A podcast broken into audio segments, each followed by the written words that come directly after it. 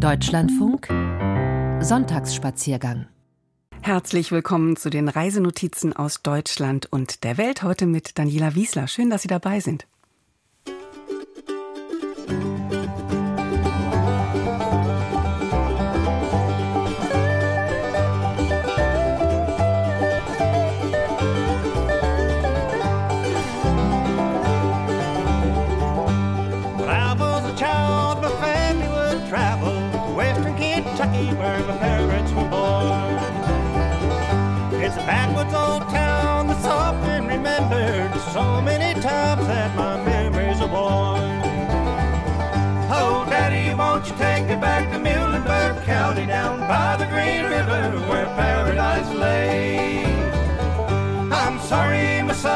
much too late in asking. Mr. Peabody's called the train is haunted away.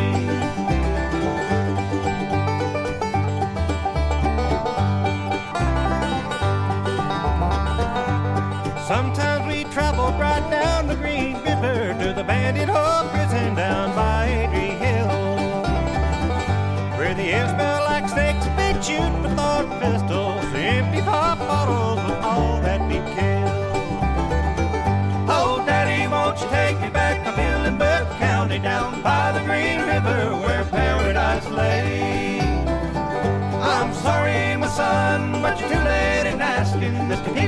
Coal train is hauled it away.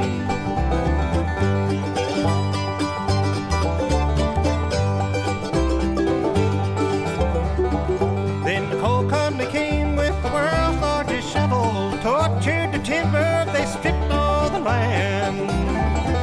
Well, they dug for their coal till the land was forsaken, and they rode it hard down as a progress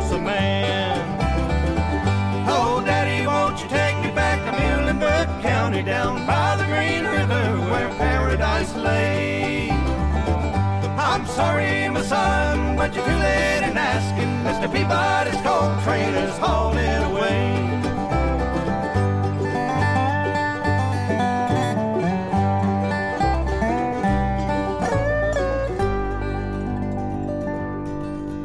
When I die, let my ashes flow down the Green River. Let my soul roll on up to the Rochester Dam. I'll be halfway to heaven, paradise waiting, five miles away from wherever I am. Oh, Daddy, won't you take me back to Muhlenberg County down by the Green River where paradise lay? I'm sorry, my son, but you're too late in asking. Mr. Peabody's coal train is away. Wir reisen heute, Sie haben es wahrscheinlich schon an der Musik erraten, zuerst in die Vereinigten Staaten und zwar nach Philadelphia, Philly, wie die Stadt von den Amerikanern meist genannt wird. Hier steht das Wohnhaus des Schriftstellers Edgar Allan Poe und darin wollen wir uns gleich umsehen. Danach, nach den Nachrichten, gehen wir auf Weltreise mit zwei jungen Männern, die seit vielen Jahren jedes Wochenende und jeden Urlaub nutzen, um gemeinsam zu verreisen und die Welt auf ihre eigene Weise zu entdecken. Immer nur mit kleinem Gepäck, ohne Schnickschnack und ganz nah an den Menschen. So haben sie schon 120 Länder bereist. Darüber haben sie auch geschrieben und werden uns heute live von ihren Abenteuern erzählen. Und danach geht es in die Alpen, in die Ötztaler Berge. Dort sind wir dabei, wenn drei Generationen gemeinsam auf einen Berg wollen. Aber unser erstes Reiseziel bringt uns jetzt, wie gesagt, in die USA und wir stimmen uns weiter ein mit einem Klassiker der US-Musik, auch der Star eines jeden Lagerfeuers hierzulande.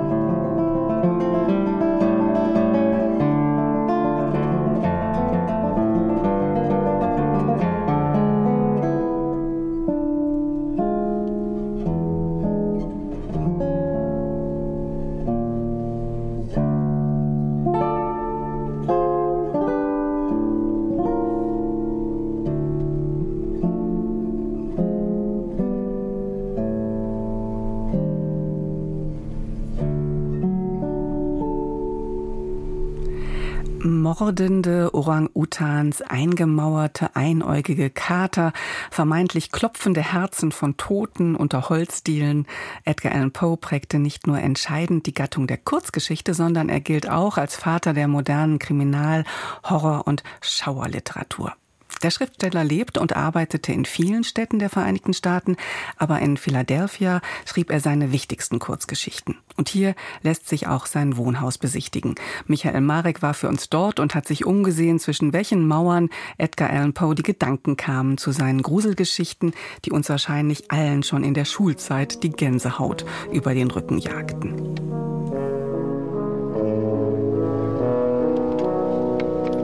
Mitternacht umgab mich schaurig, als ich einsam, trüb und traurig sinnend saß und las von mancher längst verklungenen Meer und Leer. Als ich schon mit matten Blicken im Begriff in Schlaf zu nicken, hörte plötzlich ich ein Ticken an die Zimmertüre her. Ein Besuch wohl noch, so dachte ich, den der Zufall führet her. Ein Besuch und sonst nichts mehr riss das Fenster auf jetzt und hereinstolziert, o oh Wunder, ein gewaltger, hochbejahrter Rabe, schwirrend zu mir her. Welcome to the Edgar Allan Poe National Historic Site. Please come on in. Let's talk about Mr. Poe. Spring Street, Ecke siebte Straße Nord. Vor dem Eingang hockt ein schwarzer Rabe auf einer Metallsäule in Erinnerung an das berühmte Gedicht The Raven. Während der unheilbringende Vogel in die Ferne blickt, öffnet Park Ranger David Powers die Eingangstür. Hier lebte mit seiner kleinen Familie Edgar Allan Poe, der US-amerikanische Schriftsteller, der Meister des leisen Horrors, des abgrundtiefen Schreckens, der Spezialist für Kriminal- und Science-Fiction-Kurzgeschichten. During the 1840s, when Poe is living here, though, Philadelphia is the second largest city in the United States, second only to New York. In den 1840er Jahren, als Poe hier lebte, war Philadelphia nach New York die zweitgrößte Stadt der Vereinigten Staaten. Es ging hier sehr kosmopolitisch zu. Es gab viele Menschen, eine Menge Industrie. Philadelphia war ja eine Hafenstadt. Viele Druckereien waren hier zu Hause. Und auch bekannte Verlage, die literarische Zeitschriften herausbrachten. Es gab also zahlreiche Arbeitsmöglichkeiten für Poe. Und das ist wahrscheinlich einer der Hauptgründe, warum er hierher zog.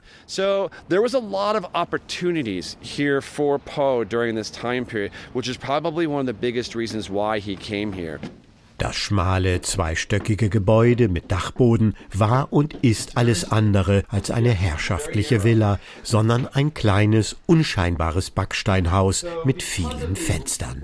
Zu Poes Lebzeiten gab es hier noch keine Elektrizität, und so waren Fenster die wichtigste Lichtquelle. Seit 1978 steht das Haus unter staatlicher Obhut. Als National Historic Site werden in den Vereinigten Staaten einzelne Gebäude, Orte oder Einrichtungen ausgewiesen, die als Denkmale historisch besonders bedeutend sind. Und das Edgar Allan Poe Haus in der Spring Street gehört zu diesen wertvollen Kulturgütern der USA. Edgar Allan Poe lived in many different places in his life. Poe lebte an vielen verschiedenen Orten. Seine populärsten Werke aber sind hier in Philadelphia entstanden. Zum Beispiel Die Morde in der Rue Morgue, Das verräterische Herz, Grube und Pendel, Das unvergleichliche Abenteuer eines gewissen Hans Pfahl und Die schwarze Katze. Besonders gern mochte ich Tiere. Wir hatten Vögel, Goldfische, einen famosen Hund und eine Katze. Diese Katze war ein merkwürdig großes und schönes Tier, vollkommen schwarz, Park Ranger Powers mit seiner olivgrünen Uniform begleitet die Besucherinnen und Besucher beim Gang durch das Poe-Haus. Was sofort ins Auge springt, innen hat man es in den Zustand des 19. Jahrhunderts zurückrestauriert, zum Teil sogar mit kahlen, nackten Backsteinwänden belassen. Das Haus steht fast leer, es gibt keine Originale, nur ein Raum ist möbliert. Überall hängen Leinentücher mit Zeichnungen von Schreibtischen, Kaminen und Küchengegenständen, die eine Vorstellung geben sollen, ja, so könnte es ausgesehen haben im Hause Poe. Das ist einerseits eindrucksvoll, weil es die innere Fantasie beflügelt, andererseits bleibt der Ort eigentümlich unlebendig. Now, as you look through this house, though, you will start to notice that there is no furniture here. Wenn Sie sich im Haus umsehen, werden Sie bemerken, es gibt hier keine Möbel. Das hat mehrere Gründe. Wir wissen nicht, welche Art von Möbeln Poe besaß. Und als National Park Service versuchen wir nicht Dinge nachzustellen, wenn wir keine genaue Vorstellung davon haben, wie etwas ausgesehen hat. Wir vermuten aber, dass Poes Möbel höchstwahrscheinlich sehr schlicht gewesen sind. Denn Poe hatte sein ganzes Leben lang mit Geldsorgen zu kämpfen. Poe was not very, he was struggled with money throughout his whole life. It's very steep. Yes, very narrow. Im Erdgeschoss ein Ausstellungsraum mit einer zweiten obligatorischen Rabenskulptur, die ihre Schwingen über die Besucher ausbreitet, und ein zweites Zimmer, in dem Literaturverfilmungen und Dokumentationen über Poe gezeigt werden. This is a sitting parlor. Now, it is a very nice room. The biggest thing about this room you will notice is it's very red. Das ist jetzt ein Salon, ein sehr schöner Raum.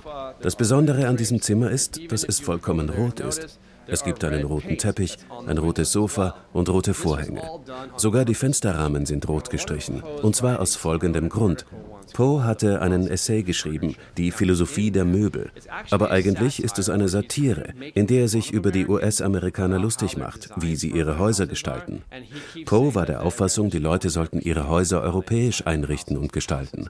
Dabei hätte Poe selbst sich diese Art von Möbel nie leisten können, die wir hier sehen. But he would never have been able to afford the type of furniture that we're seeing in here. Poe lebte in Philadelphia unter ärmlichen Verhältnissen. Geldsorgen waren ein steter Wegbegleiter. Dabei träumte Poe davon, als freier Autor von den Honoraren seiner literarischen Arbeiten leben zu können, doch das blieb ihm versagt. Intellektuelle Schaffenskraft und poetische Fantasie waren stets von Armut bedroht, sagt David Powers und zeigt den Garten des Mietshauses. Der war keineswegs ein Ort der Muse oder zur Verschönerung gedacht, sondern um Gemüse zum täglichen Überleben anzubauen. He worked as an editor, which is one of his bigger jobs, and he made anywhere between 900 to $1,000 a year. Poe arbeitete als Redakteur, einer seiner größeren Jobs, und verdiente zwischen 900 und 1000 Dollar im Jahr. Das klingt nach viel Geld, aber wenn man bedenkt, dass die Jahresmiete für dieses Haus etwa 700 Dollar betrug, dann blieb Poe nicht viel Geld für andere Unternehmungen. Deshalb musste er immer wieder Freunde, Kollegen und Geschäftspartner darum bitten, ihm Geld zu leihen. Es gab Zeiten, in denen Poe keine Arbeit hatte. Und man weiß, dass seine Familie manchmal nur von Brot und Zuckersirup lebte, weil sie nicht genug Geld hatte, um etwas anderes zu kaufen.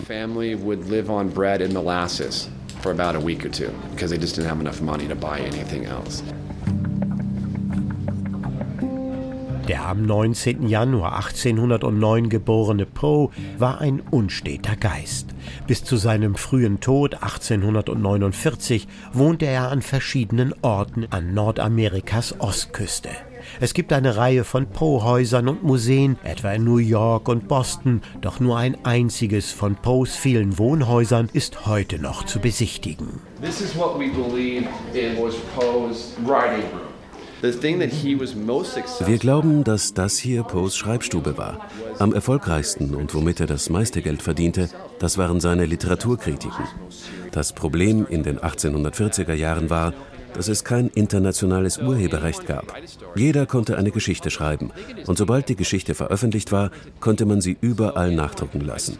Verleger brachten Bücher aus Übersee mit, zum Beispiel aus Europa, ließen sie nachdrucken, ohne den Autoren ein Honorar zu zahlen. Deshalb verdienten Schriftsteller nicht viel Geld. Deshalb versuchte Poe alles, um an so viel Geld wie möglich zu kommen. Und in seinen eigenen Leitartikeln, die er in Literaturzeitschriften schrieb, setzte er sich für die Idee eines internationalen Urheberrechts ein.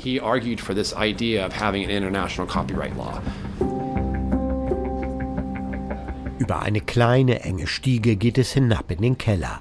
Dort steht David Powers vor einer gemauerten Wand mit einem Vorsprung, der ein Schornstein sein könnte. Der Park Ranger gibt eine biografische Anekdote zum Besten. Genau hier liege der Ursprung einer Kurzgeschichte von Poe, der von der Wesensveränderung eines einst weichherzigen Jungen handelt, der zu einem psychotischen Mörder wird.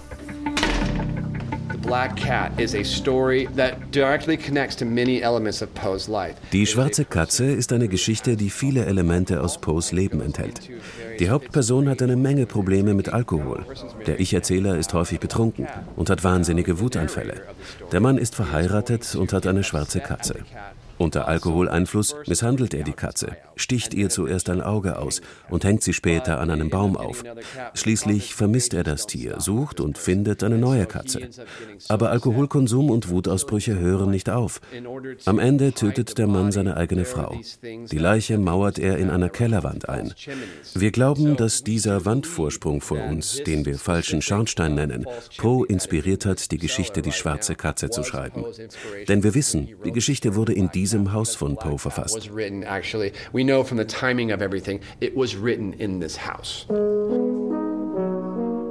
Diese Katze war ein merkwürdig großes und schönes Tier, vollkommen schwarz und in einem erstaunlichen Grade aufgeweckt.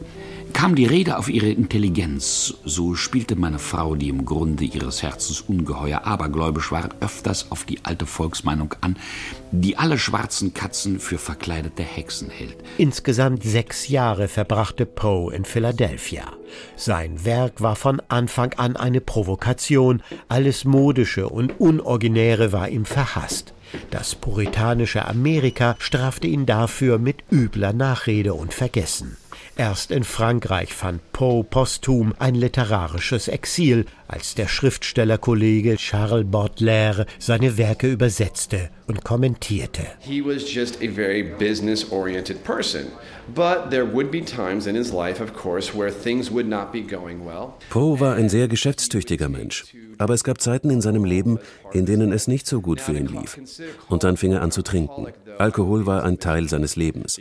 Manche bezeichnen Poe als Alkoholiker, aber Biografen halten das für eine falsche Bezeichnung, denn er hat nicht ständig getrunken. Aber wenn er es tat, dann bekam er diese Anfälle.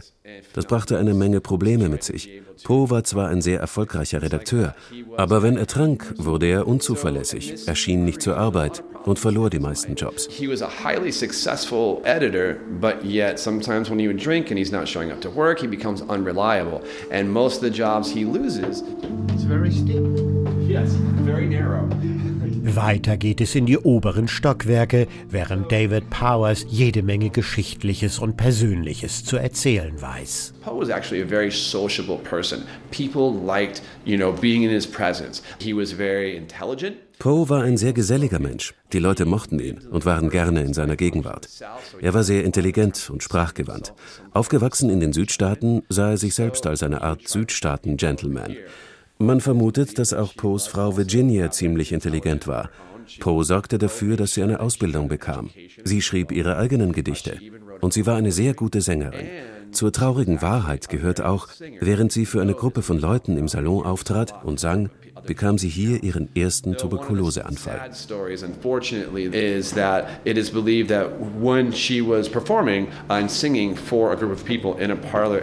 that was the first time we start to see her bouts of tuberculosis.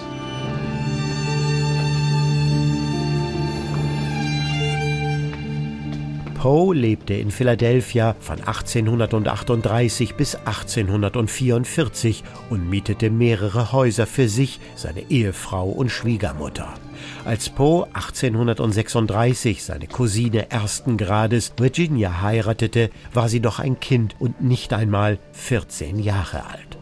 Eine Hochzeit von nahen Verwandten war zu dieser Zeit in den Südstaaten zwar legal, wurde aber durchaus kritisch gesehen. Virginia repräsentierte vieles von dem, mit dem Poe in seinem Leben zu kämpfen hatte. Viele Frauen, die er liebte, starben jung.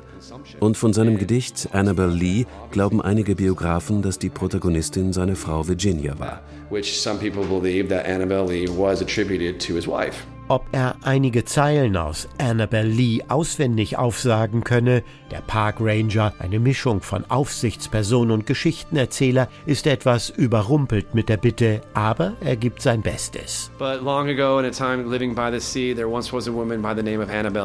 Es sind viele, viele Jahre her, dass am Meeresufer Alhi ein Mädchen lebte, o fragt nicht mehr, mit Namen Annabel Lee.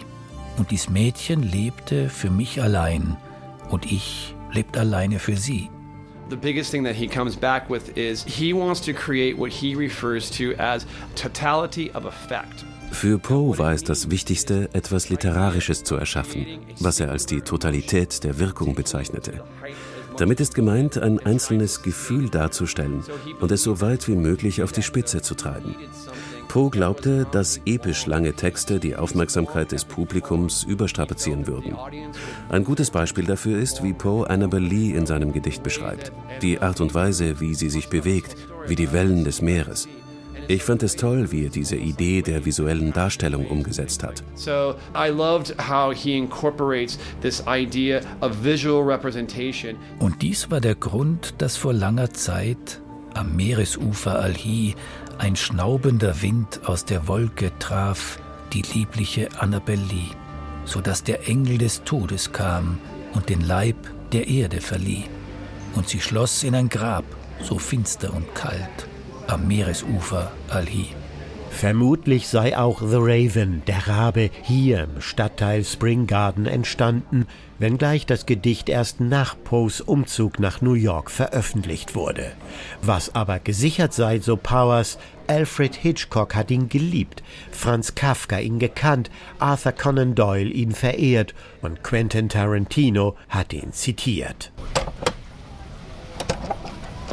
Etwa 70.000 Besucher kommen jährlich ins Poe-Haus. Die allermeisten, sagt Parkranger David Powers, würden sich im Werk von Poe gut auskennen. Sie kämen nicht nach Philadelphia in der Hoffnung, etwas Neues über den Schriftsteller zu erfahren, sondern um die Atmosphäre des Ortes zu teilen, das Zimmer, in dem Poe seine Kurzgeschichten geschrieben habe. Ob das Haus zu einer Wallfahrtsstätte geworden sei, Parkranger David Powers weiß es genau. Definitely, yes, because a majority of his most famous writings, things like that, all happened here.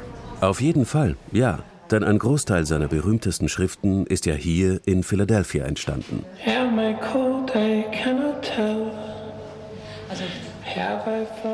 Am Ende gibt der Parkranger noch eine Anekdote zum Besten. 2020 wurde ein Brief von Poe an Robert Conrad versteigert, dem Herausgeber des populären Grahams Magazine. Es sei eine bittere Ironie, sagt Powers, dass Poe seinen Verleger um Geld bittet, keine große Summe, 40 Dollar. Und der handschriftliche Brief, auf dem das geschrieben steht, wurde für sage und schreibe 125.000 Dollar versteigert. Er könne sich gut vorstellen, was Poe, der sein ganzes Leben lang mit finanziellen Schwierigkeiten zu kämpfen hatte, wohl heute darüber gedacht hätte. Und der Rabe weichet nimmer, sitzt noch immer, sitzt noch immer auf der blassen Pallasbüste ob der Türe hoch und her, sitzt mit geisterhaften Munkeln, seine Feueraugen funkeln gar dämonisch aus dem dunklen, düstern Schatten um ihn her, und mein Geist wird aus dem Schatten, den er breitet um mich her, sich erheben, nimmermehr.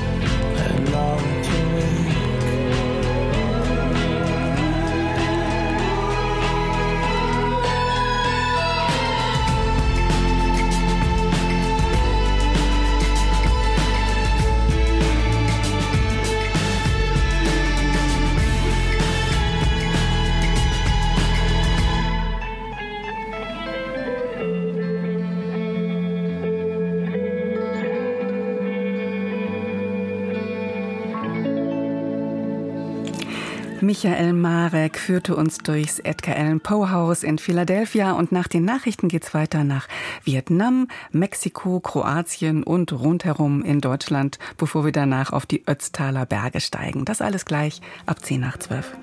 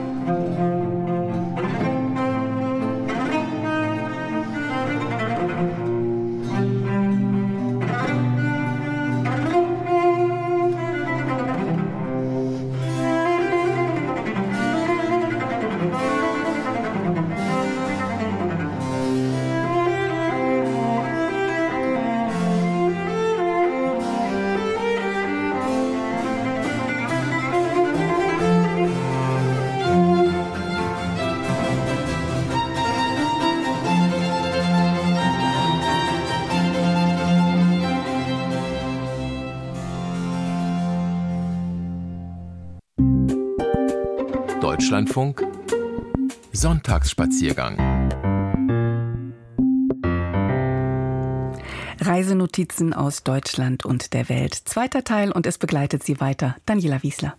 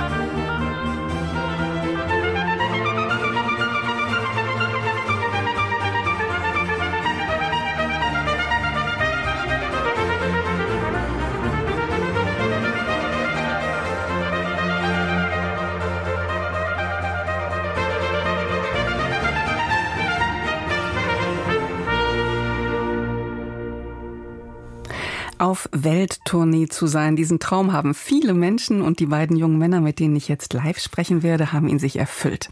Aber sie sind keine Aussteiger, sie haben sich kein Sabbatical genommen und sie leben auch nicht als Digitalnomaden irgendwo in der Welt, sondern sie haben ganz reguläre Vollzeitjobs in Deutschland und 30 Tage Urlaub im Jahr. Und dennoch haben sie gemeinsam schon 120 Länder bereist und darüber erzählen sie in ihrem zweiten Buch auf Welttournee, das im Oktober erscheint. Heute erreiche ich Sie aber ganz normal zu Hause in München. Christoph Streicher, guten Morgen. Darf man am Sonntag um die Zeit noch sagen, auch wenn Sie schon laufen waren, habe ich gehört. Ja, guten Mittag, Frau Wiesler. Ja, heute ist Wochenende. Das ist auch für uns. Morgen geht es wieder an den Schreibtisch, wie Sie schon richtig gesagt haben. Denn wir haben einen ganz normalen Job tatsächlich. Und willkommen in Hamburg, Adrian Klee. Ja, moin. Herzliche Grüße aus dem hohen Norden an alle Hörerinnen und Hörer. Ich habe es schon gesagt, Ihre Leidenschaft ist das Reisen. Davon erzählen Sie in Ihrem Podcast, in Ihren Büchern. Aber Sie sind keine Influencer, keine Reiseblogger mit Sitz in Bali oder Dubai, sondern Sie haben beide ein ganz normales Berufsleben. Als was? Ich bin im Online-Marketing tätig, arbeite ganz normal meine 40 Stunden, 30 Tage Urlaub. Äh, und von daher ein bisschen das Fernweh kam dann schon relativ früh und ähm, wollte aber trotzdem meinen Job oder meine Jobs gerne behalten. Und von daher haben wir mal angefangen, so ein bisschen zu gucken, wie kann man denn diese Reisen, die wir gemacht haben, auch mit unseren normalen Jobs machen. Ich weiß, Adrian ist noch ein bisschen mehr am Arbeiten tatsächlich als ich. Ja, ich, ich muss leider ein bisschen mehr ran. Ähm, ich lebe meinen Kindheitstraum, ich meine, also meinen Jugendtraum. Ich äh, bin Chef einer Brauerei. Ich wollte als Kind immer ähm, Brauer beziehungsweise ja, mal äh, verantwortlich für eine Brauerei sein. Ich bin Geschäftsführer der Brauerei Blue Dog in Berlin und darf da so meinen äh, Jugendtraum, den ich ab 16 natürlich erst hatte, ähm, leben und Bier brauen, ganz fantastisch ist. Und ja, ähm, wie Christa schon richtigerweise sagte, ich brauche ein paar Stunden mehr vielleicht die Woche für den Job, darf mich aber dafür natürlich auch mit ganz, ganz vielen tollen äh, Sachen dort beschäftigen.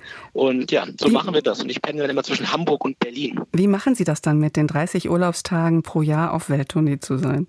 Ja, es ist immer so ein bisschen die Sache der Planung. Ne? Also wir gucken schon genau, wie wir das machen. So im Jahr haben wir dann so zwei große Reisen, die wir dann zusammen machen. Da geht es auch so ein bisschen weiter weg. Äh, vorher muss halt genau geplant werden. Wie liegen die Flüge? Also dass man mal sagt, man findet vielleicht einen Flug, der Freitagabend geht, spart man sich natürlich den Urlaubstag am Freitag. Der steigt abends in den Flieger und ist im besten Fall Samstagmorgen dann im Urlaubsort, im Traumland irgendwo. Und von daher äh, geht die Reise dann schon mit dem kleinen gesparten Trick schon mal los. Und Fliegen ist genau. ja heute eigentlich etwas, was wir nicht mal kurz übers Wochenende machen machen wollen? Wie gehen Sie damit um? Ja, also die Sache ist ja, dass man, dass man natürlich auch bei der Art und Weise, wie man sich vorbereitet, nicht nur mit den Zeiten, wann man fährt, fliegt oder, oder losgeht, ähm, sondern auch, was man einpackt. Also einer unserer, unserer größten Tipps ist immer das leichte Reisen. Das heißt, wir reisen eigentlich, seitdem wir uns kennen, seit über 20 Jahren, nur mit Handgepäck. Und dementsprechend sparen wir uns gerade beim Fliegen zum Beispiel ganz häufig die Zeit, die man vorher braucht, um seinen Koffer abzugeben oder auch hinterher äh, an diesen Gepäckbändern seinen Koffer wieder zu empfangen, wo man ja meistens irgendwie immer als letzter seinen Koffer bekommt. Ähm, ist auch nochmal ein Trick und äh, das hört sich jetzt so banal an, aber das sind ja am Ende des Tages schon nochmal ein, zwei Stunden pro Flug, die man sich spart. Und wenn man jetzt sagt, okay, wir wollen ähm, ja intensiv reisen, dann ist das äh, hin und zurück fast ein halber Tag, den man sich spart, wenn man nur mit Handgepäck reist. Und wenn Sie vor Ort sind, dann geht es aber langsam weiter, richtig? Genau, genau also wir sagen immer, ja. Sehenswürdigkeiten, klar, Pflicht, aber dann kommt vor allem auch die Kür. Das für uns im Vordergrund steht natürlich die Menschen zu erleben, so ein bisschen in die Kultur einzutauchen. Wir sagen immer, wir reisen vertikal, das klingt immer so ein bisschen seltsam, aber klar, wir versuchen eben nicht in den großen Hotelketten irgendwo unterzukommen, sondern wir setzen uns tatsächlich mal irgendwo in die Kneipe und fragen mal, hey, wisst ihr nicht irgendwo, wo wir heute eine Nacht pennen können? Das ist ein bisschen komisch, hat aber schon oft zu ganz, ganz tollen Erlebnissen vor Ort geführt und ist besser als jedes ja, top bewertete äh, Hotel tatsächlich. Davon werden Sie ja gleich auch noch erzählen. Ähm, wie sind Sie auf die Idee gekommen von den Reisen, die Sie ja privat machen? Sie haben gerade gesagt, Sie kennen sich seit über 20 Jahren, Sie sind schon zusammen zur Schule gegangen, davon dann auch zu erzählen in der Welt. Ja, das kam so ein bisschen. Wir haben natürlich auf unseren Reisen eine ganze Menge erlebt. Da waren dann sowohl Geschichten dabei, die mal ein bisschen kurioser waren, aber auch natürlich viele Missgeschicke. Und äh, wir haben es einfach geliebt, von diesen Geschichten oder von diesen Reisen und auch zu erzählen. Ganz häufig auf Partys früher, Studentenpartys und so weiter. Und irgendwann kam mal ein Kumpel zu uns und der meinte, Mensch, ich habe die Geschichte jetzt schon zwei, dreimal gehört, aber ich höre sie mir gerne noch ein viertes Mal an. Ähm, sprengt sie doch gerne mal in eine Tüte. Und ähm, aus diesem scherzhaften Kommentar ist dann bei uns die Idee entwachsen, äh, diesen Podcast zu machen. Und dann haben wir am Ende 2018 uns ein bisschen hingesetzt, haben uns mal überlegt, wie wir das aufbauen wollen. Und ja, man braucht ja nicht viel für so einen Podcast, haben uns zwei Mikrofone gekauft und dann haben wir losgelegt.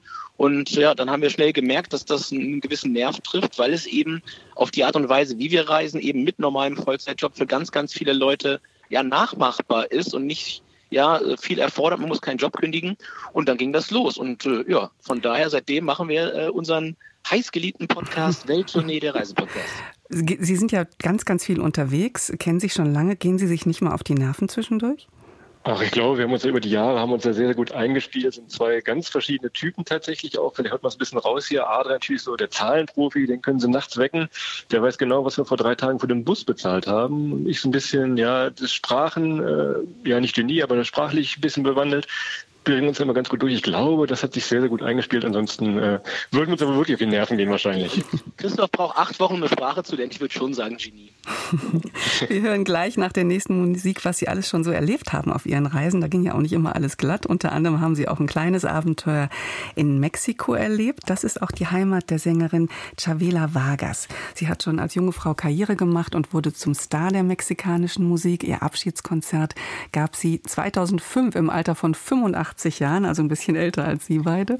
Bei der Aufnahme, die wir jetzt hören, war sie 77 schon und sie singt von einer unglücklichen Liebesbeziehung. Quisiera amata menos. Ich würde dich gern weniger lieben. Ich flehe den Himmel an, meine Liebesfesseln zu lösen.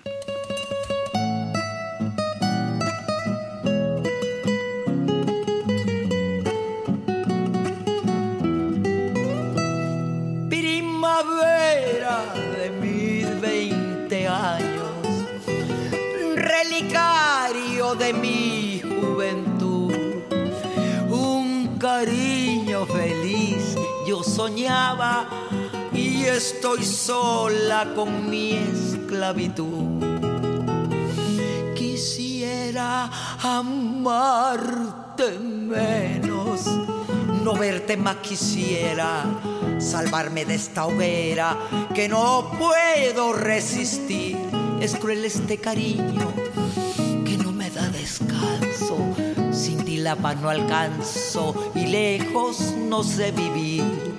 Quisiera amarte menos porque esta ya no es vida. Mi vida está perdida de tanto quererte. No sé si necesito tenerte o perderte. Yo sé que te he querido más de lo que he podido. Quisiera amarte menos buscando el olvido en vez de amarte menos, te quiero mucho más.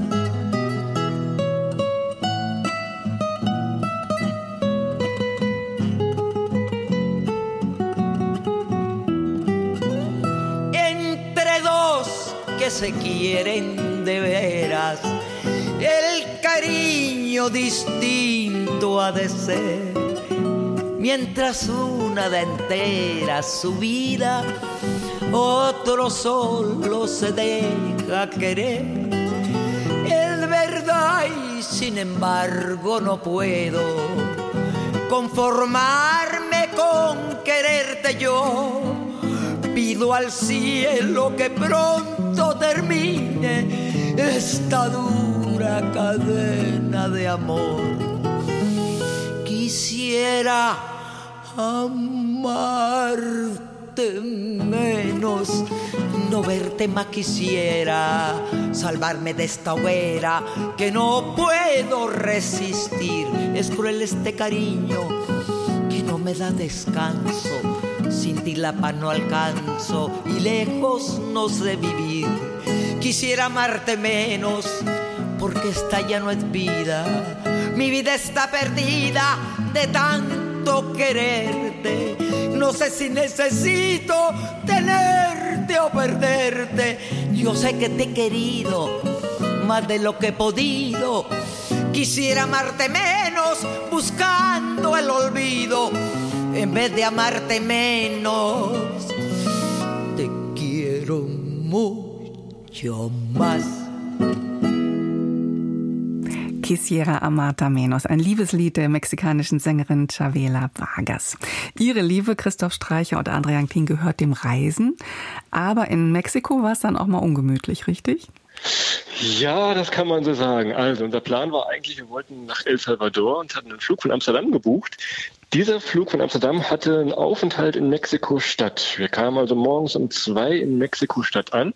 Der Flieger ging weiter morgens um zehn. So, was macht man, wenn man jung ist in Mexiko-Stadt? Klar, man will noch ein bisschen Party feiern. Das hatten wir beide zumindest vor.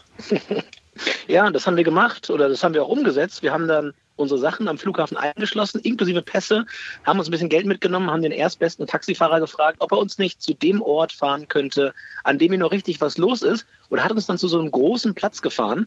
Ähm, und ich kann schon mal so viel vorwegnehmen, die Party war auch wirklich ganz, ganz fantastisch. Wir haben mit ganz, ganz vielen tollen Menschen aus Mexico City dort gefeiert. Äh, Maharachi-Bands sind gewechselt, wechselnd äh, musikalisch da musizierend um uns herum gezogen. Ähm, und das das war auch eine super Nacht, bis dann die Sonne morgens so gegen fünf, halb sechs langsam aufging, Christoph. Äh, und dann, ja, dann hat sich das Blatt ein wenig gewendet, denn Christoph hatte versucht, äh, ein Glas Bier mitzunehmen, aus so in einem Becher aus einer, aus einer Kneipe und dann ja. ging es für ihn weiter. Wenn auf einer Theke in der Bar ein Becher steht, Plastikbecher, dann heißt das für mich, Getränke sind zum Mitnehmen. Das habe ich also auch getan. Meinen letzten Schluck, den wollte ich mitnehmen. Durch die Gassen wollten wir ein bisschen schlendern. Liebe Hörerinnen und Hörer, Sie kennen vielleicht diesen riesigen Platz in Mexiko-Stadt. Da wurde auch mal James Bond gedreht. Da wollten wir hin, weil man sagte, da ist der Sonnenaufgang am besten. So, ich hatte aber mein Bier in der Hand und Sie können sich vorstellen, ich nehme diesen Schritt aus der Bar mit dem Becher in der Hand und in dieser Sekunde kommen zwei Polizisten auf mich zugestürmt und sagen sofort, na, junger Mann, das geht so nicht. Und es gab richtig, richtig Ärger. Und ja, Sie ohne Pässe und ohne Geld. Ohne, ohne, ohne das, was man brauchte. Äh, und ich noch ohne Spanisch, muss man dazu sagen. Von daher, ich war komplett, komplett äh, chancenlos. Aber ich hatte mir ja nichts zu Schulden kommen lassen. Von daher haben die mich auch gleich weggeschickt. Die haben es auf Christoph abgesehen, beziehungsweise eher auf ein paar Taler aus Christophs kleinem Portemonnaie. Und ähm, ja, es gab dann keinen Weg zurück, auch obwohl uns noch ein paar Leute aus der Bar geholfen haben und dann noch versucht zu diskutieren. Christoph musste mit der Polizei mit, weil er jetzt eben diese 500 Dollar Strafe nicht zahlen konnte. Ich habe dann darum gebeten, doch auch bitte mitzudürfen, weil alleine ohne Spanisch nachts in Mexico City habe ich mich jetzt auch nicht so wohl mitgefühlt. Und äh, ja, ich bin also auch mit ins Auto eingestiegen. Wir sind dann zur Polizeistation gefahren, hinter äh, schwedisch-mexikanische Gardinen gekommen für einen kurzen Moment. Und äh, dann musste Christoph sein ganzes äh, Verhandlungsgeschick ja, rausholen, um uns da irgendwie aus dieser misslichen Lage zu befreien. Aber Sie haben es geschafft. Ja, es kam halt immer noch raus, dass das Alkoholtrinken in Mexiko-Stadt nachts angeblich verboten ist. Und äh, während in Deutschland natürlich sowas, ja, so eine Probe von einem Getränk, ist da wirklich Alkohol drin? Wir haben gesagt, nein, nein, da ist Limonade drin. In Deutschland wäre forensische Analyse gewesen, das wäre ins Labor geschickt. Was machen die Polizisten in Mexiko? Ne? Nehmen den Becher aus der Hand, nehmen erstmal Schluck dann, no, no, no, no Limonade ist cerveza. und dann hatten wir das wirklich das Problem, dass wir da standen und die wirklich eine ganze Menge Geld haben wollten. Und das hatten wir einfach nicht. Also wir hatten es einfach nicht dabei. Wir hatten noch das Geld fürs Taxi, äh, dass wir zum Flughafen zurückkommen und sonst, tja. Dann aber der alte Welttournee-Trick, und zwar haben die Schuhe damit etwas zu tun. Auch da, liebe Hörerinnen und Hörer, kann sich mal lohnen, das zu machen. Denn wir beide haben im rechten Schuh jeweils immer so 50, 60 Dollar stecken. Das ist so richtig unser Notgroschen tatsächlich. Und, und den haben sie rausgeholt und dann waren sie gerettet. Aber aller, einen von beiden. aber allermeistens haben sie ja gute Erfahrungen gemacht, Menschen zu vertrauen. Sie haben mal auf einer Kokosnussfarm in Vietnam gearbeitet, habe ich gelesen. Wie kam das? Ja, das ist eine von den vertikalen Geschichten, wo wir versucht haben, möglichst lokal unterzukommen. Und wir waren in Vietnam, wir sind von Nord nach Süd, von Hanoi Richtung ähm, Ho Chi Minh Stadt gereist und sind dann ähm, ja, im Zentrum, im Zentrum quasi dieser Durchreise ausgestiegen aus dem Zug und wollten wo übernachten. Und wir haben nichts Lokales erst gefunden und sind dann einfach mal auf diese Kokosnussfarm gegangen, haben da geklopft und gefragt, ob wir nicht, äh, wenn wir da zwei Tage arbeiten, dann dafür irgendwie die Hängematte bekommen können. Und ja, der nette Mann hatte sich sehr gefreut, dass da zwei Leute kamen, äh, zwei starke junge Männer, die da helfen wollten, Kokosnüsse zu ernten. Und hat uns gesagt, gar kein Problem, ihr arbeitet hier zwei Tage, dann bekommt ihr zwei Tage Kost und Logis bei mir auf dem Hof frei, haben dann zwei Hängematten bekommen und haben dann tatsächlich angefangen bei ihm direkt den Morgen auf der Kokosnussfarm zu arbeiten. Und das war für uns natürlich eine mega, mega Möglichkeit, mal zu schauen, wie so ein Tag äh, in, in Vietnam aussieht, aber auch mal ein bisschen zu arbeiten, Christus. Das tut einem ja auch Mussten Im Urlaub Sie, mal ganz gut. Mussten Sie da mit den Seilen um die Füße hochklettern auf die Palmen, wie man das so kennt? Oder? Das habe ich erst befürchtet. Ja. Kokosnussfarm ist ein bisschen alles. Vietnam, diese, diese Farm steht so in kleinen Kanälen und man hat diese runden, ich glaube, das sind Bambusboote, ganz rund, da passt immer nur eine Person rein. Und damit paddelt man dann durch die Kanäle. Jemand klettert dann auf diese Bäume, schüttelt die oder schmeißt diese Kokosnüsse ins Wasser und dann hat man wie so ein Kescher, sitzt in dem Boot und keschert diese Kokosnüsse sich raus. Aber das ist, hätten wir so auch nicht gedacht, dass so äh, Kokosnüsse in Vietnam geerntet, in Anführungszeichen, werden. Wie haben Sie sich da verständigt? Vietnamesisch konnten Sie, oder haben Sie das auch gelernt, Christoph? Nee, das äh, Vietnamesisch, das habe ich noch nicht gelernt. äh, es gab irgendwann die Sprachbarriere, denn klar, der Vater konnte so ein bisschen rudimentärisch Englisch, aber seine Kinder, die waren im schulpflichtigen Alter und die haben dann übersetzt, weil die Englisch in der Schule hatten tatsächlich. Das war auch ein bisschen eine große kleine Hilfe. Was war die berührendste Begegnung, die Sie hatten auf Ihren Reisen bisher? Boah, also ich würde sagen, die berührendste äh, Erlebnis oder das berührendste Erlebnis war für mich, äh, größer, ich glaube, stimmst du mir zu, die, das Treffen mit Opa Nico. Opa Nico haben wir in Dubrovnik äh, in Kroatien kennengelernt da war es ein ähnlicher Fall. Wir kamen nach Dubrovnik, die ganze Stadt war voll bis oben hin, sie platzte aus allen Nähten, die AIDA lag im Hafen. Es war wirklich keine Chance, irgendwo eine Unterkunft zu bekommen. Und dann haben wir über drei Ecken ähm, von jemandem einen Tipp bekommen, hey, mein Opa Nico, der hat ein Gästezimmer. Und dann sind wir ähm, ja, von Opa Nico abgeholt worden und sind bei ihm ins Gästezimmer eingezogen.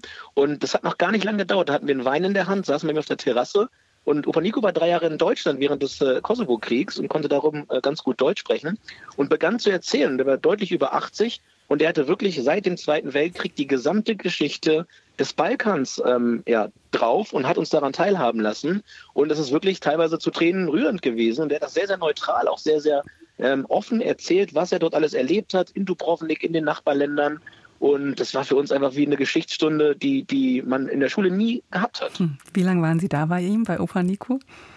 Ich glaube, wir saßen da so zwei Tage auf der Terrasse tatsächlich. Unten tobte das Touristenchaos, aber wir wollten auch gar nicht groß raus. Klar, wenn man es mal anguckt.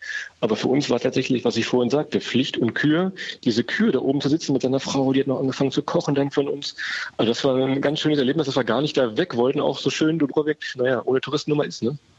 Und extra für Opa Nico spielen wir jetzt Musik aus Kroatien von einem sehr traditionellen Gesangsensemble Klapa Kambi.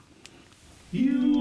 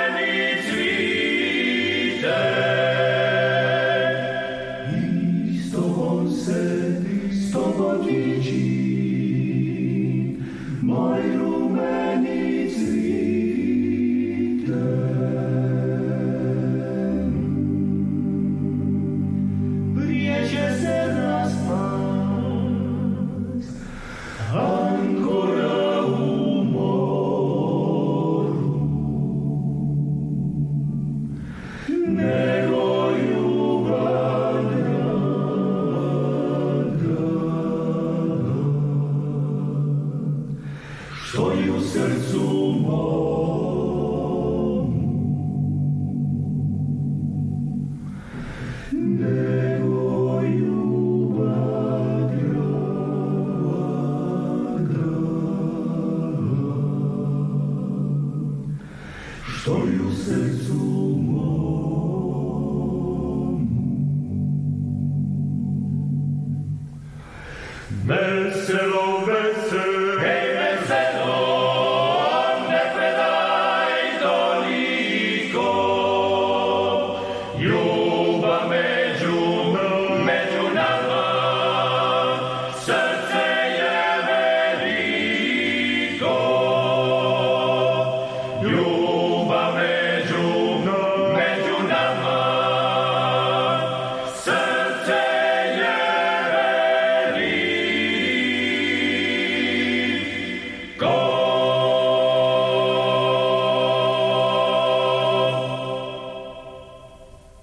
Christoph Streicher, Adrian Klee, Sie sind nicht nur in der Ferne unterwegs, sondern auch viel vor der Haustür in Deutschland. Was reizt Sie da und was unternehmen Sie da?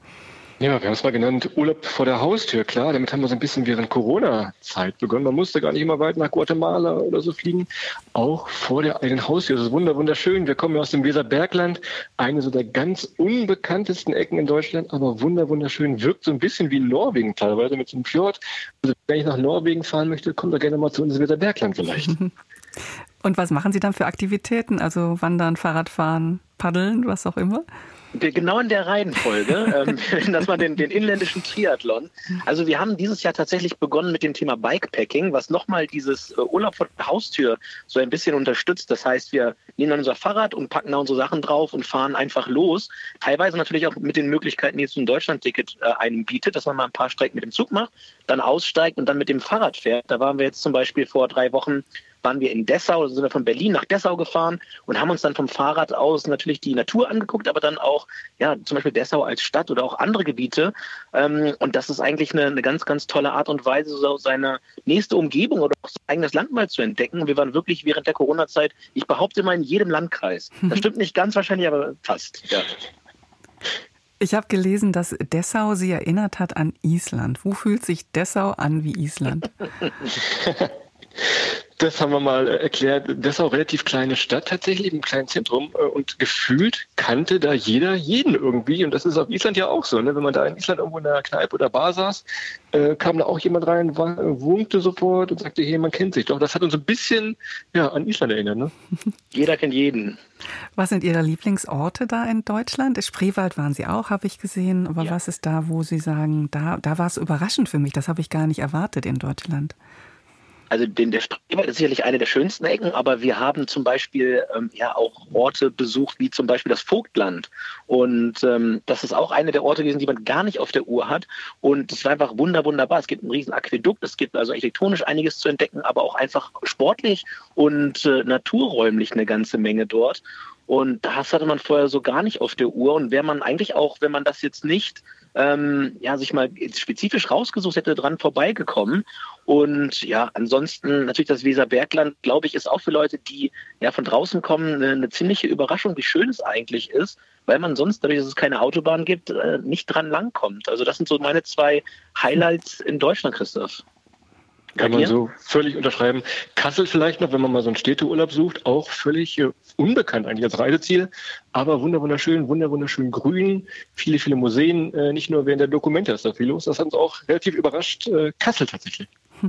Jetzt haben Sie ja mit Ihren Büchern, dem Podcast, den Live-Veranstaltungen schon eine gewisse Reichweite. Reizt Sie das nicht zu sagen, wir hängen jetzt Bauerei und Bürojob an den Nagel und reisen nicht nur 30, sondern 365 Tage im Jahr und verdienen unser Geld auch noch als Reiseblogger oder Influencer oder so? Ja, ich, ich glaube, das Schöne ist halt eben genau, dass es ein Ausbruch aus dem Alltag ist und äh, die, die Würze des Reisens liegt ja darin, dass es was Besonderes ist, dass man nicht jeden Tag hat und dass einem auch so ein bisschen aus dem Alltag heraushilft.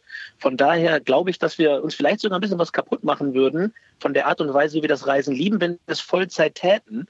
Mm, und dazu kommt natürlich auch noch, wir lieben unsere Jobs, wir machen das wirklich gerne und dann so ein bisschen ausbrechen, wie gesagt, aus der, aus der Arbeitswelt ist natürlich ganz fantastisch mit dem Reisen und dass man es einfach ähm, als etwas Besonderes empfindet und nicht äh, ein, ein, in jedem Tag ist äh, ein besonderer Tag, weil das wird irgendwann zur Normalität und dann verliert so ein bisschen seinen Zauber.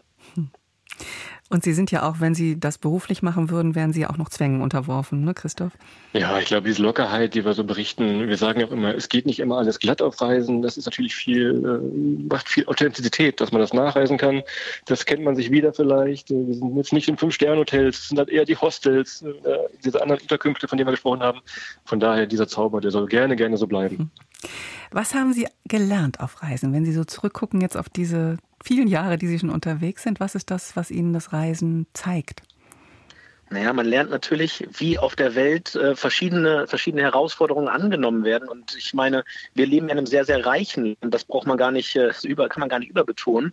Und wenn man sich mal anschaut, was wir uns teilweise im Tagesgeschäft, im Alltag für Probleme machen, die auf der, auf, auf der anderen Seite der Welt mitunter äh, absolut, absolut keine Bedeutung haben, weil man da wirklich äh, jeden Tag Essen, Trinken, die Basics herstellt und trotzdem leben die Menschen sehr, sehr glücklich in vielen Ländern.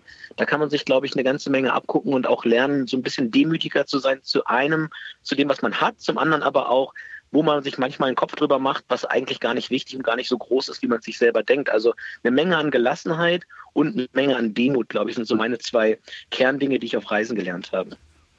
Herr Streicher, unterschreiben Sie das oder haben Sie noch? Das kann ich eins zu eins unterschreiben. Natürlich, man lernt viel, viel, gerade auch von anderen Religionen. Natürlich, wenn wir in Indien waren oder in Bhutan, wirklich eine völlig andere Welt tatsächlich, die sich da auftut, kann man wirklich sehr, sehr viel mit nach Hause nehmen und das, äh, den Alltag ein bisschen gelassener, glaube ich, äh, ja, bewältigen hier.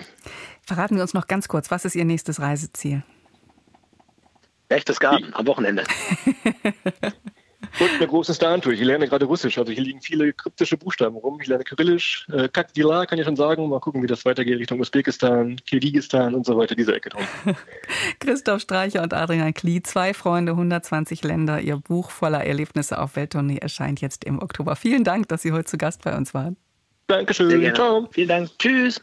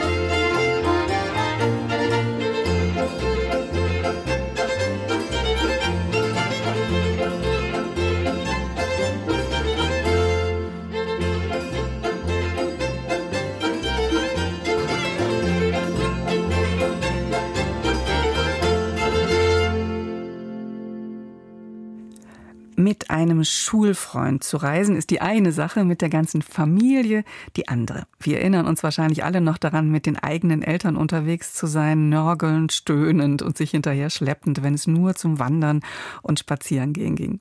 Mittlerweile sind wir selbst längst die Eltern, die unsere Kinder zum Wandern treiben. In unserem Fall sind das seit über 20 Jahren die Berge in Osttirol. Und während in Kleinkindzeiten noch Süßigkeiten von den Feen im Wald von den Bäumen fallen mussten, um die Kinder zum Weitergehen zu animieren, da ist es jetzt so, dass die Großgewordenen, ja, sie sind immer noch jeden Sommer dabei, äh, jetzt schon selbst begierig die Wandertouren einfordern, samt Jause auf Baumstämmen und Klettertouren im Fels mit Seil und Helm. Mein Kollege Gerd Michalek ist jetzt schon in die nächste Lebensphase eingetreten. Er wollte mit Sohn und zwei Enkelkindern in die Alpen wandern. Und da stellen sich ganz andere Fragen. Was sind denn für den Großvater noch machbare und gleichzeitig für Kind und Enkel reizvolle und lohnende Gipfelziele? Auf 3000 Meter mindestens sollte es schon gehen. Also machte sich die Familie Michalek Caligaris auf ins obere Ötztal in Tirol. Die dortige Similaun-Hütte auf 3019 Meter war das gemeinsam vereinbarte Minimalziel. Ob es für den Similaun-Gipfel auf 3,6 oder die leichter zugängliche Kreuzspitze auf 3455 Metern gereicht hat, das hören wir jetzt und überhaupt, wie das ist, wenn drei Generationen zwischen 7 und 63 Jahren gemeinsam auf einen Berg wollen. Wir stehen auf dem Wanderparkplatz von Fendt im Ötztal und freuen uns, dass es nun endlich auf 19 Höhenmetern losgeht. Ähm, ich freue mich am meisten auf den Gipfel. Und auf was freust du dich am meisten? Auf den Schnee. Ich freue mich sehr auf die Stimmung auf der Hütte und das mit den Jungs und mit meinem Vater teilen zu können. Also ich bin jetzt, ich glaube, das fünfte Mal im Ötztal und ich freue mich total, dass wir das in der Kombination mit meinen beiden Enkeln, dem Matteo und dem Emilio machen und natürlich auch mit meinem Sohn Jens, wo ich schon vor langer Zeit mal auf der Hütte war. Der Rucksack ist geschultert, gut fünf Stunden Gehzeit liegen vor uns. Der Weg führt zunächst an vielen Latschen, also Krüppelkiefern vorbei. Vereinzelt treffen wir bunt bemalte Schafe, die am Wegesrand grasen. Wir nähern uns den 2000 Metern und damit der Baumgrenze. Papa, ist das, die, ist das der Gletscher? Die, der, wo nur Schnee ist? Ja, das ist der Gletscher. Das ist offenbar nicht größer geworden. Was, was für eine Landschaft, was für Pflanzen seht ihr hinter? Latschen, Ja. Gras, Steine. Und seht ihr schon erste Gipfel und so? Ja. ja. Ja, was denn? Similaun.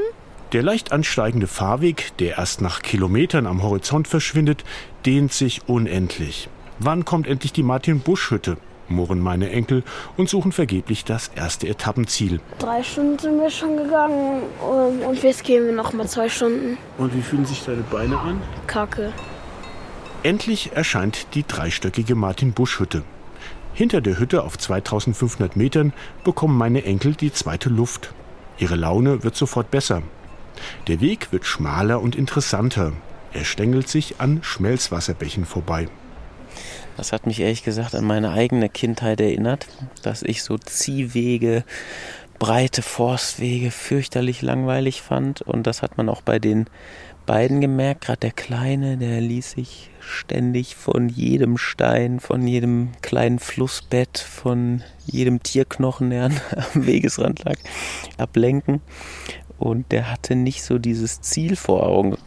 Und die Motivation ließ was nach. Und dann kam wirklich ein ganz klarer Schnitt. Dann wurde es plötzlich ein schmaler Trampelpfad, es kamen größere Bäche mit Schneefeldern und dann waren die vorne weg. Ne? Also dann war die Motivation überhaupt kein Thema mehr und wir beiden anderen mussten sehen, dass wir hinterherkamen. Schon bald kommt die ersehnte Semilaunhütte in Sicht. Gut 2800 Meter hoch sind wir nun. Die Luft wird merklich dünner und vor allem ich muss einen Gang zurückschalten. Ich hadere mit dem 13 Kilogramm schweren Rucksack. Es nützt nichts. Ein Blick auf die Uhr zeigt, dass es in der Hütte bald warmes Abendessen gibt. Wer möchte das verpassen und mit knurrendem Magen ins Bett? Wäre ich 30 Jahre jünger, würde diese Vorfreude sofort meinen Speichelfluss in Gang setzen. Heute hingegen ist mein Akku fast leer. Am liebsten würde ich mich auf einen Stein setzen und einfach nur verschnaufen. Schließlich gebe ich mir doch einen Ruck und erreiche nach weiteren 15 Minuten erschöpft die Hütte. Meine Enkel stehen bereits am Hütteneingang und lächeln mich an. Noch schnell das Gepäck im Zimmer verstauen und nichts wie an den Essenstisch, wo bereits die Kürbissuppe wartet. Und noch mehr, frohlockt Emilio. Dann Salat und dann Spaghetti Bolognese und Lamm mit Kartoffeln und dann zum Nachtisch Schokopudding mit Sahne. Wir spachteln nach Herzenslust drauf los. Was für eine Entschädigung für all die Plackerei. In 3017 Metern Höhe schmeckt es einfach besser als im Tal. Hallo, können wir zahlen? Ja. Das weiß auch Markus Pierpalmer, den ich in der Küche am Tresen treffe. Der Hüttenwirt erzählt mir seine Generationengeschichte.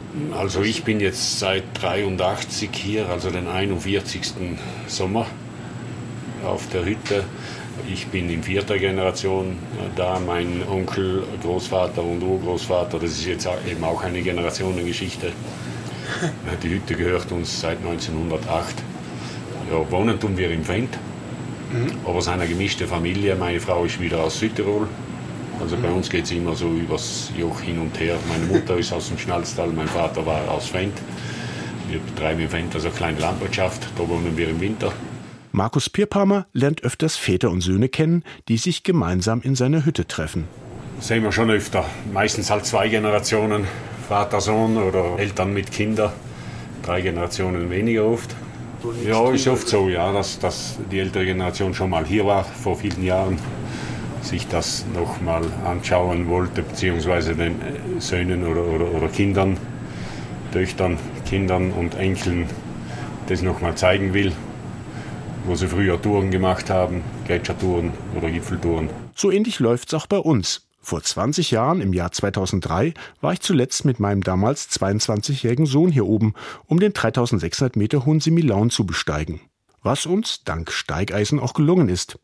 Folglich geht mein Sohn nun nach draußen und zeigt seinen Söhnen die Aufstiegsroute zum schneebedeckten Gipfel.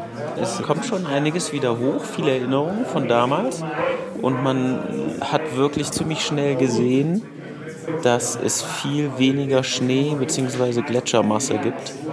Das ist schon erschreckend, beeindruckend, aber es hat auch den Weg erleichtert. Man konnte direkt da durchs Tal gehen, wo früher einfach Gletscher war und gar keine Passierbarkeit war. Und hier oben hat sich auch einiges verändert. Die Hütte ist größer geworden, durchaus ähm, geräumiger, gemütlicher. Das Essen ist sehr gut geblieben, muss man sagen, für 3000 Meter Höhe.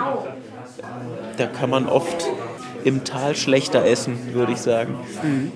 Ach, hier oben schmeckt eh alles gut, ehrlich gesagt. 1989 war ich das erste Mal mit einem Studienfreund im Ötztal. Auch auf der Similaunhütte. Damals lag hier deutlich mehr Schnee als heute. Wohl auch ein Zeichen des Klimawandels. Doch ich möchte Markus Pierpalmer nicht aufs Klima, sondern auf die Weltsensation Ötzi ansprechen. Pierpalmer war am 19. September 1991 nämlich dabei, als ein Nürnberger Ehepaar oberhalb seiner Hütte zufällig die Gletschermumie entdeckte. Die kamen ganz entgeistert zu mir da in der Küche und haben gesagt, da oben liegt eine Leiche im Eis. Und ja, ja, das war für mich auch sehr bewegendes Ereignis. Ja. Ich habe da dann mitgewirkt bei der Bergung, beim Freimachen vom Ötzi aus dem Eis. Auch 32 Jahre nach dem legendären Fund suchen Menschen gezielt die Ötzi-Fundstelle auf. Die wird sich kaum zum Rummelplatz entwickeln, betont der Hüttenwirt. Das ist auf 3200 Meter, das muss man sich verdienen, da muss man hochlaufen, das ist mit körperlicher Anstrengung verbunden. Wenn die Ötzi-Fundstelle jetzt irgendwo wäre, wo man mit einem Reisebus hinkäme oder, oder mit einem Auto, Motorrad oder so oder mit einer Bahn, Seilbahn, dann wäre da sicher wesentlich um vieles, vieles mehr los. Würde wahrscheinlich auch ein Kiosk da stehen und so weiter. Es wird dunkel im Ötztal. Um 22 Uhr wird in der Hütte das Licht gelöscht. Hundemüde fallen wir in unsere Stockbetten. Dennoch verbringen wir eine unruhige Nacht. Um 7 Uhr morgens sitzen wir mit glasigen Augen am Frühstückstisch und schlürfen an Kaffee und Kakao. Auch die beiden Enkel Matteo und Emilio haben wenig geschlafen. Ich hatte das Gefühl, dass man so einen Kloß im Hals hat. Und dann habe ich am Anfang konnte ich ziemlich schlecht atmen, aber dann irgendwie habe ich es dann hinbekommen und habe dann geschlafen irgendwann. Hier oben war es eigentlich auch ganz cool, aber die Luft ist so ein bisschen komisch, deswegen kann man hier nicht so gut schlafen. Wir sind nicht nur müde, sondern auch etwas enttäuscht vom Wetter. Sämtliche Berge sind hinter Wolken verschwunden. Lohnt es sich, von Wolken umgeben auf einem Gipfel zu stehen? Schweren Herzens beschließen wir den Abstieg ins Tal. Bei uns allen hält sich die Enttäuschung allerdings in Grenzen. Aber trotzdem war es ein super Erlebnis mit meinem Vater und mit meinen beiden Söhnen, gerade der, der Jüngste, der das erste Mal so eine, so eine Tour wirklich mitgemacht hat, zu sehen, dass die daran auch Spaß haben. Ich fand es cool, dass man mit sozusagen mit einem Bein in Italien stehen konnte und mit dem anderen Bein in Österreich. Also der Schnee ist sehr cool, denn mit dem kann man gute Schneeballschlachten machen. Und ich fand auch die Lage ganz cool. Ja, ich glaube, ich würde versuchen, mehr Zeit einzuplanen, dass man sich vielleicht als Flachländer, dass man sich ein bisschen akklimatisieren kann, ein bisschen sich an die Höhe, an die Umgebung gewöhnen kann, sich ein bisschen eingehen kann. Deswegen ist das Gipfelziel Kreuzspitze keinesfalls abgehakt. Darin bestärkt uns auch Hüttenwirt Markus Pierpammer. Die Kreuzspitze ist der beste, schönste Aussichtsberg zentral in Ötztaler Alpen. Und von da aus ist ja Ende 1800 ein gewisser Brizzi Maler beauftragt gewesen von der Kreuzspitze aus. Der ist im Sommer jeden Tag dort aufgestiegen und hat von der Spitze aus eine Karte angefertigt von den Ötztaler Alpen. Und sie ist von der Kreuzspitze rundherum sämtliche Ötztaler Gipfel, das sind über 30 3000er und auch alle Schutzhütten. Hochmotiviert fürs nächste Mal ist auch mein jüngster Enkel Matteo. Ich freue mich am meisten auf den Gipfel. Also nicht auf, die Sim auf den Similaun, sondern auf die Kreuzspitze. Drei Generationen, ein Berg. Gerd Michalek hat uns mitgenommen ins obere Ötztal.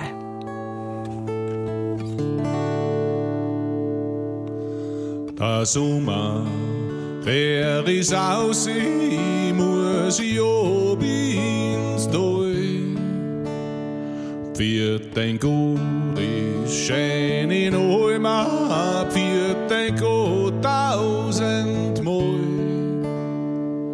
schön Stadt ist, schon bohren jo, kein Vogel singt mehr jo, und es war schon der Schneewind von weder Stor her jo, und es war schon Schneewind von weder Stor her.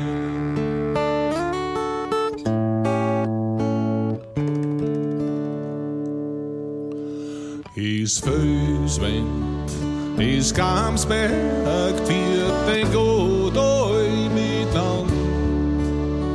Is tausend schöne Blämmerl so lieb Kleine, wie wir nicht tausend sind, jo, wo ich oft mal so traurig und glücklich gewesen bin,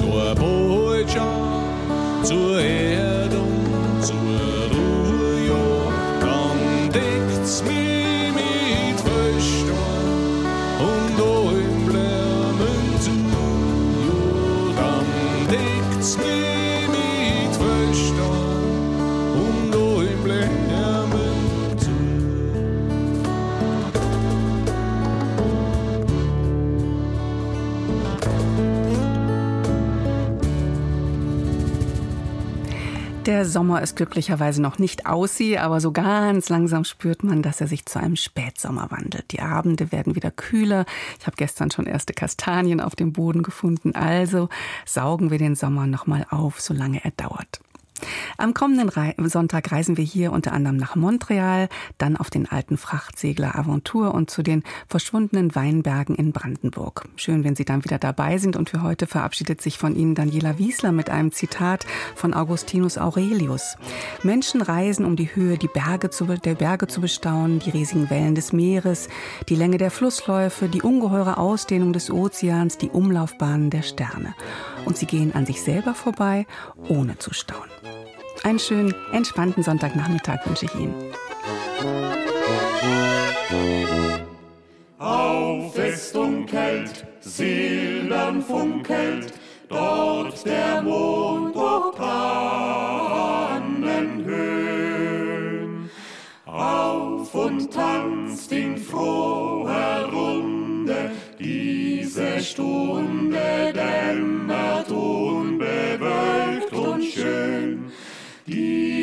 Stunde dämmert schön, dämmert unbewölkt und schön. Auf es dunkelt, auf es dunkelt.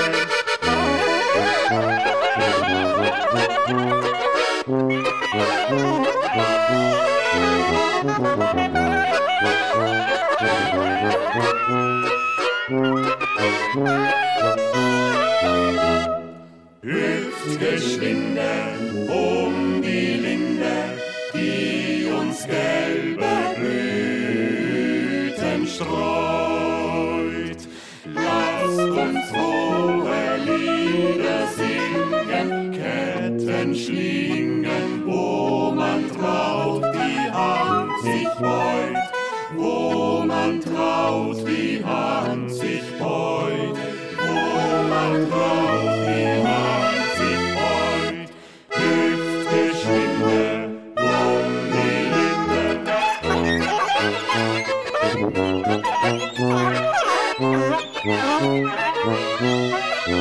Linde.